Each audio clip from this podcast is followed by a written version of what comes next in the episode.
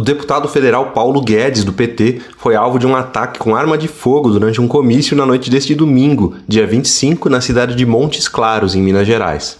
O responsável pelos tiros foi o soldado da Polícia Militar Diego Souto de Jesus, de 30 anos. De acordo com o deputado petista, o policial atirou três vezes contra ele e outras pessoas que estavam no local. Segundo o boletim de ocorrência, o policial disse que quando passou pela carreata, acompanhado de uma amiga no veículo, ela teria gritado Bolsonaro. O militar afirma que neste momento três pessoas de motocicleta teriam fechado o carro.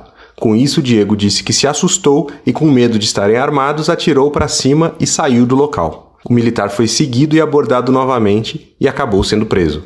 Paulo Guedes, por sua vez, relata que já estava no final da carreata, em cima do trio elétrico, quando um carro do modelo Voyage passou e um homem colocou o braço para o lado de fora e atirou. Este é o terceiro ataque registrado pela equipe do deputado petista. Na última sexta-feira, dia 23, uma equipe de campanha de Paulo Guedes, que fazia bandeiraço e entrega de santinhos do candidato, foi hostilizada por um homem que deu tiros para o alto. O caso foi registrado em boletim de ocorrência.